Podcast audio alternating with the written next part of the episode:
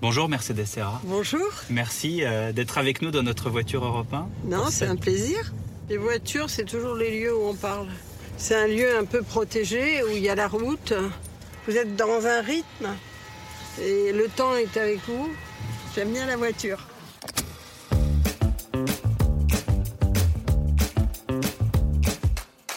Bonjour, je suis Pierre de Villeneuve et je vous embarque sur les chemins de la réussite à la française. Bienvenue dans En route avec, on part en balade à travers les lieux symboliques qui ont marqué mon invité, qui raconte son succès, son parcours. Aujourd'hui sur le siège passager, la présidente exécutive d'Avas Monde et cofondatrice de l'agence de pub BETC, Mercedes Serra.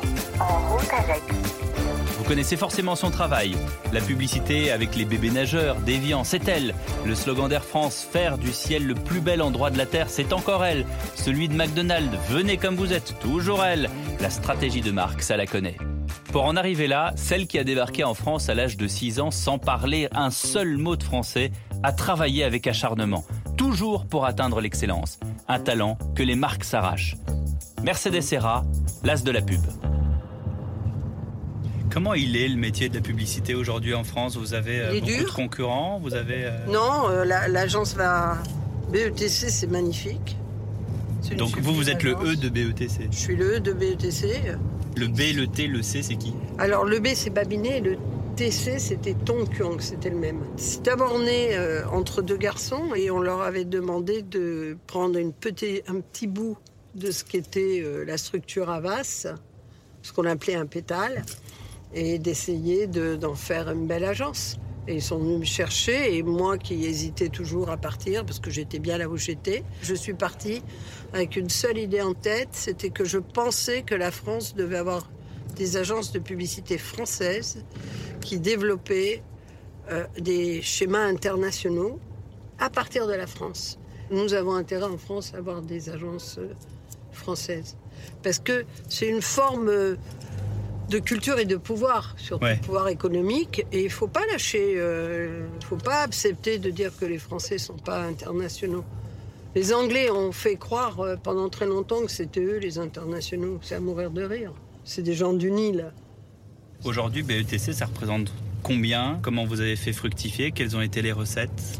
Alors, on on n'énonce pas euh, notre chiffre d'affaires parce qu'on est dans un groupe hein, et donc. euh, on- Voilà, donc on l'énonce pas.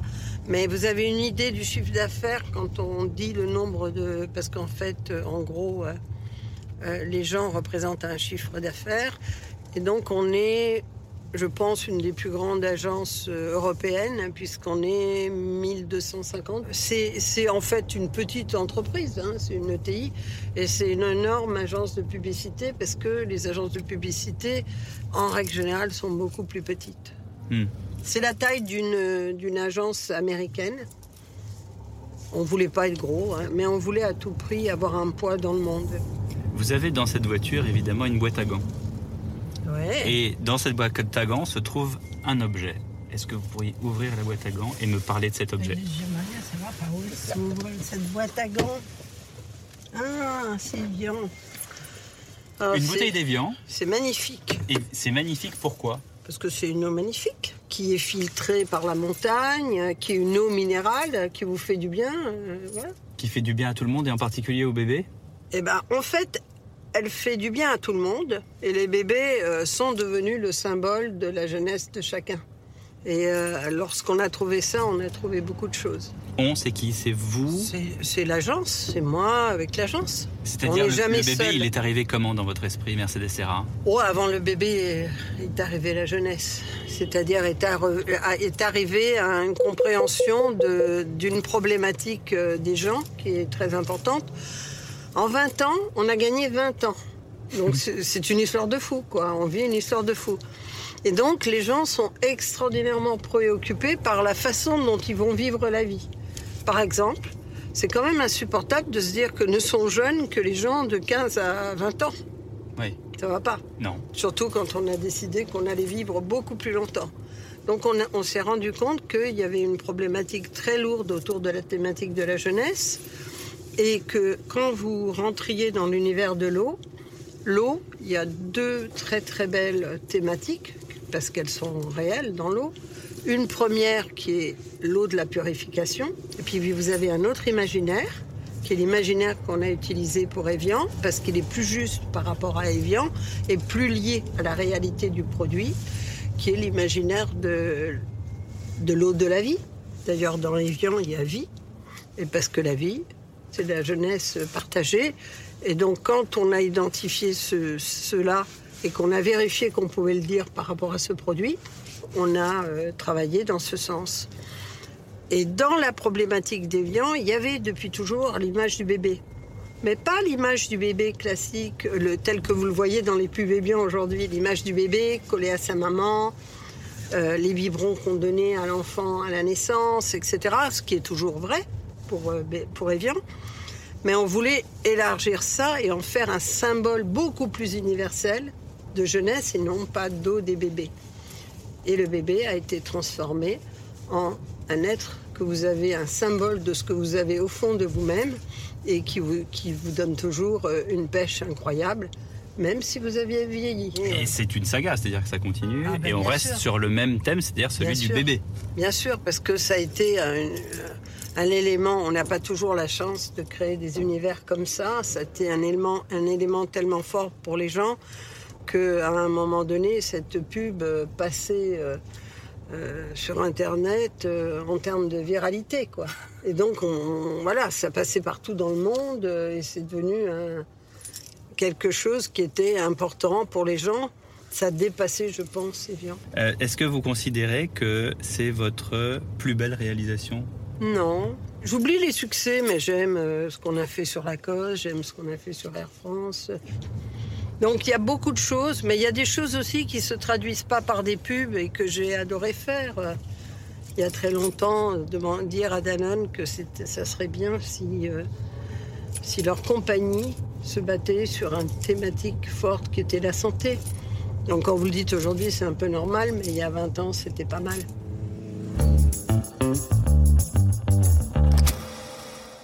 Conçoive une voiture ou qu'on dirige une entreprise, l'innovation est souvent la clé de la réussite. Pour accompagner les entrepreneurs, Peugeot a créé la nouvelle Peugeot 508, une berline radicalement différente et audacieuse.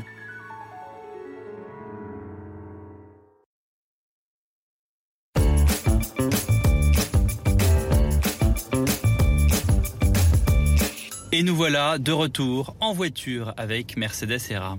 On va écouter un, petit bout de son, si vous voulez, dans notre autoradio. Alfred Duller, 51 ans. Costume, Hugo Boss. Parfum, Hugo Boss. Poète préféré, Hugo Boss. Chez Madone et à la Rosse, il est craint et redouté. C'est celui qu'il faut convaincre. Nous sommes sur une plage. Plage paradisiaque, euh, cocotier, mer turquoise, sable blanc. Deux femmes. Alors deux bombes, évidemment. Cours sur le sable. Pamela prend la parole. En fait, je considère que l'exégèse nomastique se trouve en but au rédhibitoire herméneutique, tu vois. Christina rétorque. Ah oui, mais alors attention, Pamela. Tu glisses doucement vers une paronomase ontologique, là. Elle se penche sur l'équation. Si on prend comme hypothèse mhm. que la racine cubique de x varie en fonction de l'infini... Ah, d'accord. Tu n'as plus qu'à subdiviser l'ensemble qui tendra vers l'asymptote. C'est bon, j'ai compris. Packshot, Starlight, pour rester mince, sauf dans sa tête.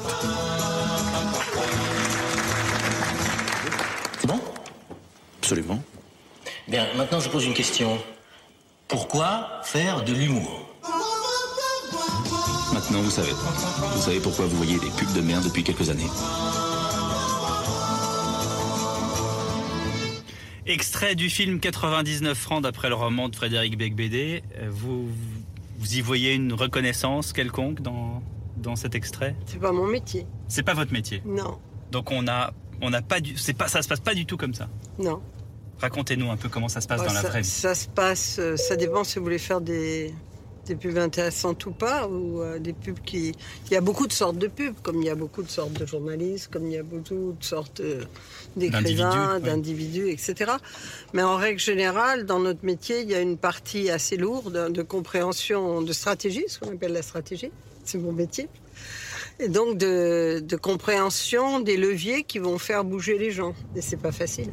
Des leviers qui font bouger les gens, c'est ah quoi bah par exemple bah, bah, D'abord, vous pouvez difficilement. Euh, les gens ne, ne, ne, vous obéissent pas. C'est infernal, mais c'est comme ça. C'est-à-dire qu'en fait, euh, quand vous voulez persuader quelqu'un, il vaut mieux être sûr que vous savez exactement ce qu'il pense, quels sont ses ressorts, qu'est-ce qui l'énerve, qu'est-ce qui l'agace, qu'est-ce qui l'intéresse, quelle est sa vision du monde, et vous rentrez dans cette histoire-là.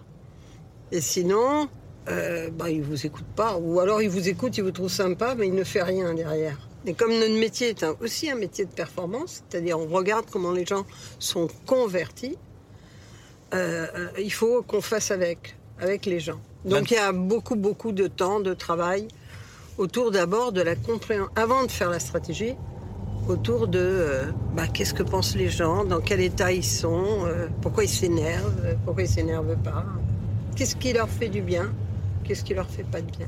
C'est-à-dire que vous vous mettez à la place de qui À la place des gens ou à la place de la personne qui essaye de promouvoir son produit Ah non, à la place du public. De toute façon, euh, si on veut que ça marche, il vaut mieux se mettre à la place du public. Il faut surtout pas se mettre à la place des, euh, des gens qui promeuvent leurs leur euh, produits. C'est quoi C'est c'est parce qu'ils ont aucune idée ou est-ce ah, que justement ils veulent ils ont une idée préconçue et c'est absolument pas ce que vous allez suivre? Non non, ça dépend. Ça dépend. Bah ça dépend. Bah, les gens peuvent être très brillants devant vous. Alors s'ils sont très brillants, vous n'allez pas leur dire ça m'intéresse pas. Mais comment on fait pour pas les contrarier? Ah ça c'est pas mon problème. Ah c'est pas votre problème. Non, je suis pas très douée pour ça. Donc vous pouvez contrarier les gens. Ouais. C'est-à-dire que les gens vont chercher Mercedes Serra. Ah non, j'espère qu'ils vont pas me chercher parce que je ne fais que les contrarier. Mais je, je, je pense que en revanche, je cherche quelque chose. Et si ce quelque chose euh, bah, est différent de ce qu'ils pensent, je pense que je suis payé pour leur dire.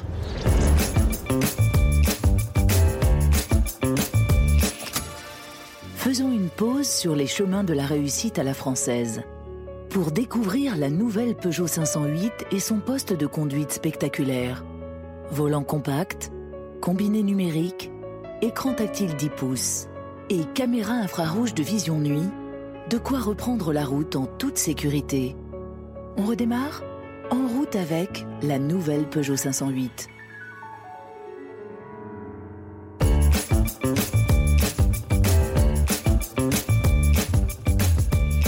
parlez beaucoup de, votre enfance. C'est quelque chose qui, euh, qui vous a marqué. C'est arrivé en France à l'âge de 6 ans. Euh, oui. Ne sachant pas. Euh, oui, bien sûr. Ne, connaissant pas la langue. C'est structurant. Les gens qui vous parlent castillan au lieu de vous parler catalan. Ouais, se trompe, l'espagnol. non, mais c'est bien sûr, c'est structurant. Parce que. Ça a été la première claque dans votre vie? Peut-être la première chose vraiment intéressante. On va appeler ça comme Donc vous appelez pas ça une claque? Non. Non. Mais non, mais je pense que c'est une chance quand même. Comme... C'est pas comme si euh, j'étais née sans amour. je sais pas trop quoi. J'avais des parents. Ils étaient sympas, tout allait bien, donc ça va quoi. Mais c'est la vie est moins facile que prévu et je pense que ça m'a aidé. Je pense que ça donne la niaque l'immigration. Parlez-nous de l'immigration, justement, de, de l'immigration aujourd'hui Comment est-ce que vous voyez les choses? Je vois euh, les choses, euh, je pense que ça a été euh, un des grands marqueurs de la France. Et que quand on parle de la France, la, France que je connais, que j'aime, c'est celle qui a accueilli beaucoup d'immigration, puisque c'est ça la vraie histoire de la France. C'est un des pays les plus importants en termes d'immigration, puisque pendant plus de deux siècles, on a ouvert nos portes. Alors, on va écouter un autre extrait.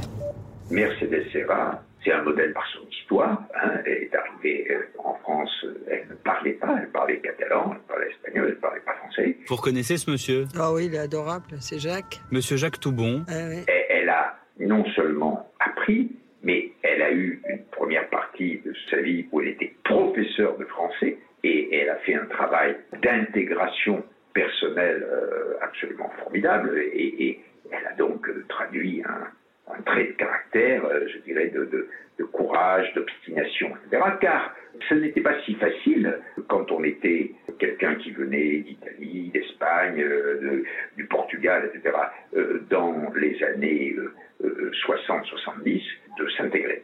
Si je prends l'exemple d'une entreprise comme la sienne, ou d'un secteur comme le sien, c'est-à-dire la communication et la publicité, la diversité est gage d'imagination, d'ouverture, d'audace. Mais je pense que c'est vrai partout. Euh, je pense que le fait que la, France ait une identité multiple est sûrement un des grands atouts de la France, et Mercedes l'incarne euh, complètement. Hein. Et alors pour le, musée d'histoire de l'immigration. Elle s'est complètement engagée. Elle a mis la main à la pâte dans la mesure où elle a fait faire par BETC du mécénat de compétences pour des campagnes de communication et Mercedes est certainement à l'origine de la réussite du musée et, et elle n'en est pas peu fière. Le message que j'ai à transmettre, c'est continue euh, à être euh, ce que tu es et continue à faire ce que tu fais. Euh, c'est une combattante. Elle doit continuer à mener bataille et je serai toujours à ses côtés.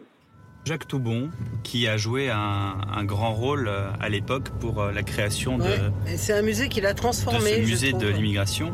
C'est un musée formidable qui a transformé Jacques. D'où les droits aujourd'hui, défenseur des droits. Comment ça s'est passé euh, votre collaboration pour ce musée de l'immigration? Très facile, très facile parce qu'à partir du moment où moi je suis arrivée comme présidente du conseil d'administration, lui il était président du comité d'orientation, donc euh, au service du conseil d'administration pour orienter le, musée en termes d'expo, de, etc.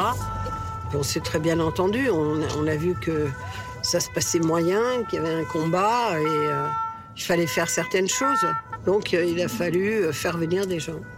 Et faire venir des gens, c'est d'abord choisir des expos.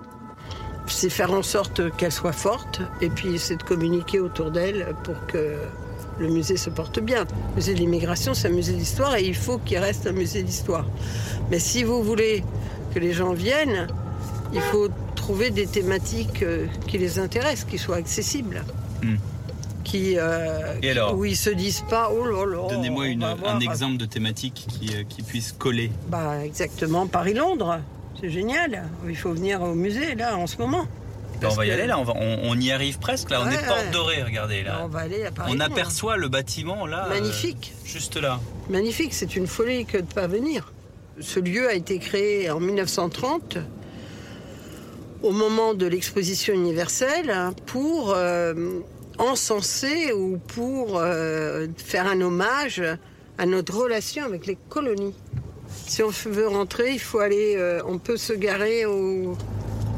Là Oui.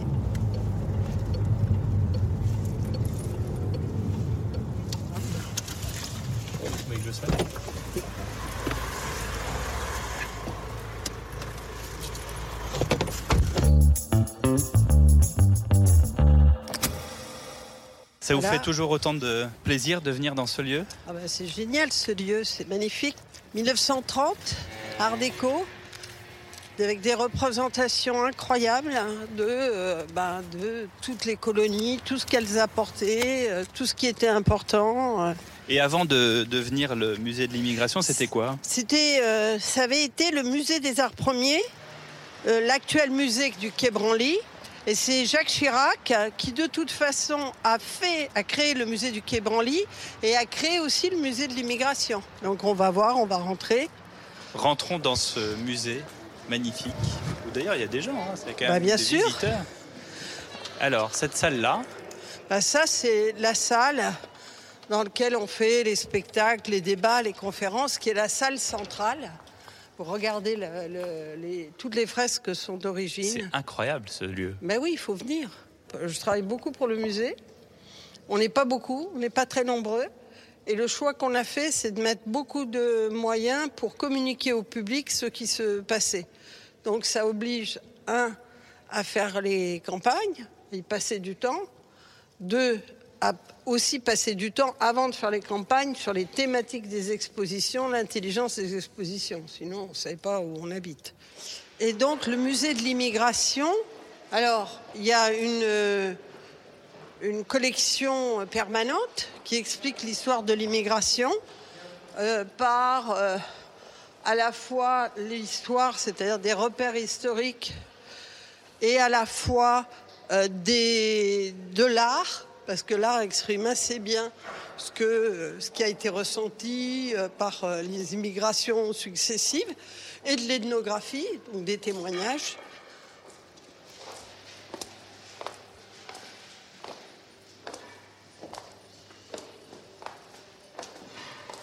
Et puis il y a des expositions.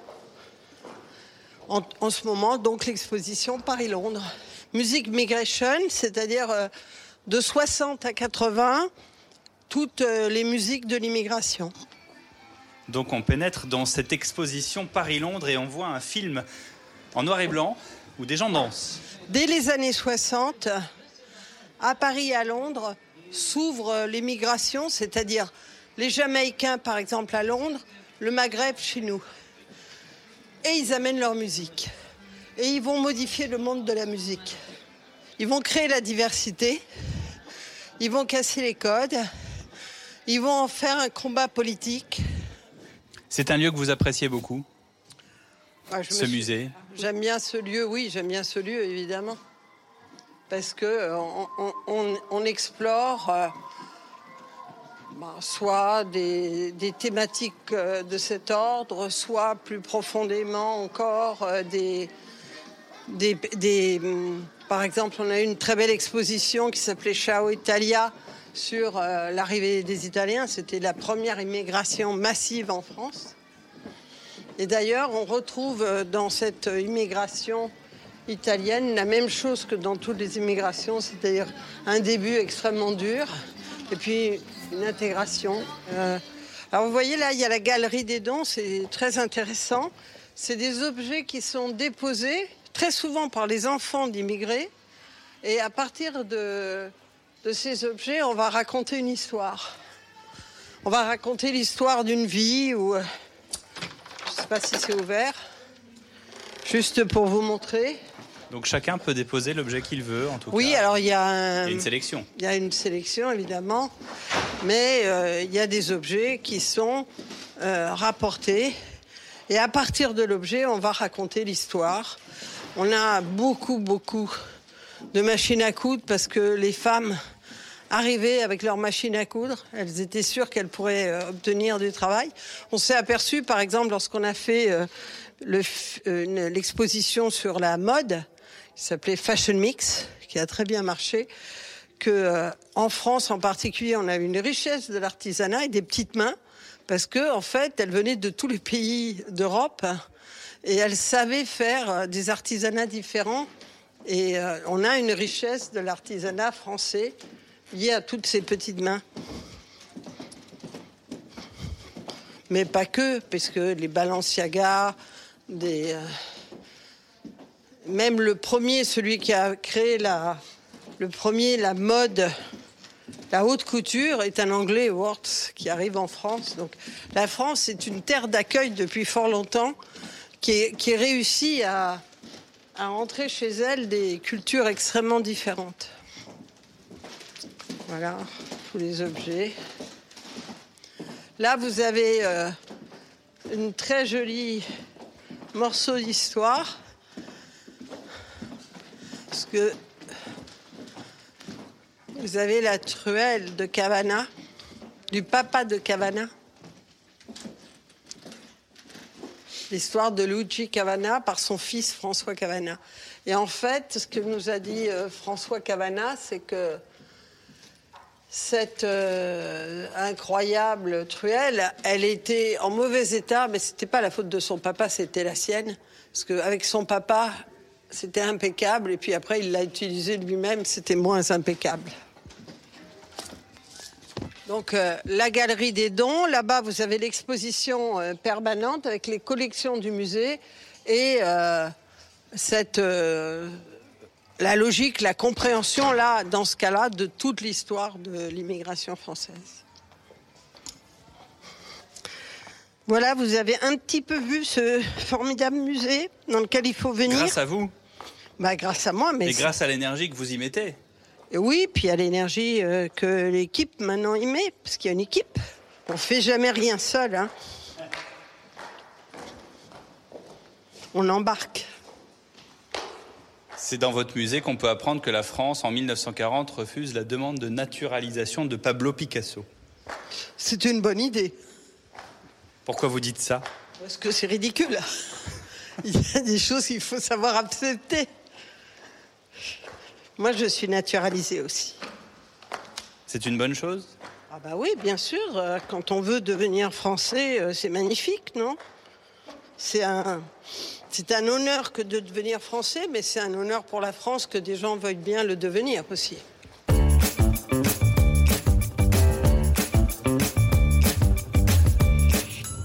Allez, nous voilà repartis. Comment est-ce que vous vous sentez en France aujourd'hui, après, après toutes ces années? Est-ce que vous avez l'impression que la France bouge? Assez. Elle est dure à bouger, la France, oui. Je pense que c'est un pays qui est quand même... euh, il y a des problèmes, quoi. C'est pas possible qu'on soit euh, tous euh, aussi malheureux avec l'état de redistribution dans lequel on est. Moi, je, suis pour un pays qui redistribue. Il y a quand même un problème. Si on redistribue et tout le monde est mécontent, il y a un souci d'état, d'être d'un peuple. Je suis pas dont on est responsable parce que l'éducation est responsable. Je pense pas qu'un qu'un petit Français né en disant euh, Euh, j'ai un problème, je suis fatigué quoi. Je Mhm. pense que nous les rendons comme ça. Il y a un petit problème là. Alors euh, qui s'est accumulé. ancien comme problème. C'est ancien. Déjà dans les années 60, quand mes parents sont arrivés en France, ma maman, elle disait c'est bizarre, ils sont fatigués. voilà. Et ma maman était très gentille à l'égard des Français. Elle trouvait que la soupe aux légumes c'était génial, le- le- le- l'éducation euh, gratuite c'était génial, la santé pour tous c'était génial. Donc elle était hyper positive. Mais elle me disait c'est bizarre, ils sont fatigués. Tenez, on va écouter un peu la radio, puisque je sens que vous aimez ça, écouter la radio. J'adore la Mercedes radio. Serra, surtout Europe 1. Allô? Eureka, Billie Jean C'est Bobby, Bobby Riggs. Écoutez, j'ai une idée géniale. Le porphalocrate machiste contre la féministe aux jambes poilues. Ah, Rien de personnel. Vous êtes toujours féministe Non, je suis une championne de tennis qui se trouve être une femme. Ne raccrochez pas Ah, et pour votre gouverne, je me rase les jambes. Et nous avons le privilège, nous autres fans de tennis, de recevoir la grande Billie Jean King. La rumeur dit que vous, les filles, vous êtes rebellées. Vous offrez huit fois plus aux hommes qu'aux femmes. Les hommes sont tout simplement plus captivants à voir jouer. C'est biologique. Je ne prétends pas que les femmes n'ont rien à faire sur un cours. Qui diable ramasserait les Oh balles mon dieu. Il est imbuvable ce type, je le déteste. 100 000 dollars à la femme qui battra Bobby Riggs Appelle le clown. J'accepte le défi. En affaires, en sport et ainsi de suite, en haut de l'échelle, c'est l'homme qui domine. Direct dans 3, Je vais devenir la meilleure. 2, Comme ça, je pourrais 1. changer les choses. Assez parlé, place au sport. Mesdames et messieurs, comme on dit, le match show must go on. 40 millions de téléspectateurs. La bataille tant attendue. La bataille des sexes. La bande-annonce euh, de ce film, La bataille des sexes, vous l'avez vu ou pas? Non. C'est l'histoire d'un d'un tennisman qui est extrêmement imbu de lui-même et extrêmement misogyne et qui dit il n'y a aucune femme qui peut battre euh, un tennisman euh, masculin. Alors euh, il lance un défi et euh, Et il y a une fille évidemment, une tenniswoman qui arrive et qui accepte le défi. Et elle dit je vais changer les choses. Ah bah elle a raison. Vous aussi vous voulez changer les choses? Oui. Est-ce que vous y arrivez? Pas assez. Non, pas assez. Et vous, d'une certaine manière, au, au poste, à la, à la position que vous avez aujourd'hui, vous trouvez que vous avez réussi quelque chose, réussi un combat? Bah, je pense que j'ai un devoir. euh, Je pense pas que j'ai réussi un combat. hein. Je pense que le combat, il faut s'y mettre à beaucoup pour. euh, Je ne pense pas arriver à résoudre le problème seul, ça c'est clair. Mais je pense qu'il faut faire feu de tout bois. Et comment est-ce qu'on fait feu de tout bois? Bah, D'abord, on, on fait en sorte que déjà chez nous, il y ait une forme d'égalité. Est-ce que chez vous, euh, chez BETC, même si c'est pas votre rôle, parce que j'imagine qu'il y a un directeur financier et des RH, euh, Non, vous regardez, vous regardez. Ah, euh, non, non, non, Si vous, si vous si embauchez une femme, elle, elle est à salaire égal avec un homme. Ah bah bien sûr. Ça, vous le regardez vous, Ah, bah- vous Mercedes Serra. Non, je donne euh, les indications et c'est respecté. C'est respecté. Bah, bien sûr. Et pas comme de moi, c'est moi et mon associé. On est deux associés aujourd'hui, Rémi Babinet et moi-même, et, et toutes mes équipes. Je pense que chez, chez BETC, d'une part, ça commence par le haut. C'est-à-dire que nous partageons le pouvoir un garçon et une fille, pas mal. Et que ça continue tout le temps comme ça, à cascader. Euh, faire en sorte que les femmes euh, ne soient pas qu'en bas, mais qu'elles montent bien comme il faut, et que le pouvoir soit partagé. Le COMEX, euh, ce COMEX il est 50-50. D'abord, moi, ce qui m'a choqué, c'est à l'envers. Quand je suis, revenue, je suis rentrée dans, le monde de- du travail, je me suis dit, mais pourquoi les gens me posent-ils tous la question comment je vais faire avec les enfants? Pourquoi c'est moi? Le type, il s'en fout. Il n'a rien à faire avec les enfants. Euh, C'était pas mon mode. J'ai toujours pensé que les êtres humains avaient droit euh, à tout. Donc euh, à travailler à l'extérieur, à élever leurs enfants. Et que c'est pour ça d'ailleurs que je suis pour les mesures égalitaires, égalitaires, c'est-à-dire on donne un congé maternité aux femmes, il faut donner un congé paternité aux hommes et un vrai congé. Si on veut qu'ils comprennent quelque chose au bébé, là, il faut quand même qu'ils passent un peu de temps. Et puis qu'ils euh, considèrent que la maman n'est pas là et ils s'en occupent. Et ça, je pense que ça fera progresser l'humanité. Parce que c'est un sens de la vie, un sens du concret qui vous ramène, euh, qui rend relativement humble. Hein, moi, quand je rentre euh, et qu'on m'a fait force compliment dans la journée, euh, quand je vois mes enfants, ils m'en font pas. Donc ça, c'est pas mal. Ça équilibre. Je pense que les hommes, euh, et les hommes surtout de pouvoir, ont perdu ce sens du concret de la vie. Quoi. Trois quarts du temps, il y a une femme qui, derrière qui fait tout. Alors parfois, j'en rêve. Hein. C'est génial. Les garçons ont des avantages, puisqu'ils ont été élevés avec des avantages, qui sont l'audace, la confiance en soi, donc c'est pas pas des, fins mots, c'est euh, la, différence des salaires quand euh, les jeunes rentrent. Donc dès l'ouverture, alors qu'ils ont les mêmes diplômes, c'est souvent l'audace de demander, euh, l'audace de parler de l'argent, etc. Il y a plus de sécurité chez le garçon. Et chez la fille, il y a, plus de, de vrai sérieux, quoi. D'approfondissement, en règle générale. Faut pas rendre le monde mais en règle générale, elles ont moins confiance en elles, etc. Vous les mettez ensemble, ça se canalise. et moi, je crois toujours qu'il faut retenir les garçons et pousser les filles. Parfois, certains garçons ne rentrent pas là-dedans, mais en règle générale, ça rentre là-dedans. Donc, euh, au milieu de ça, en tout cas, euh, ça donne, à mon avis, des entreprises qui sont plus tournées vers le produit et moins vers la politique plus vers le résultat.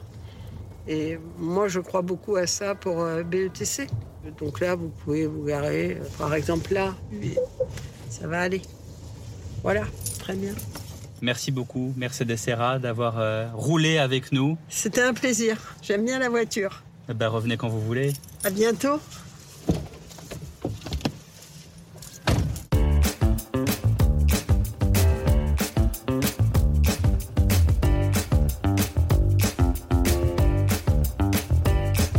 Eh bien, merci d'avoir fait la route avec nous. Retrouvez-nous sur toutes vos plateformes habituelles d'écoute et sur le site et l'application Europe 1. Bye bye.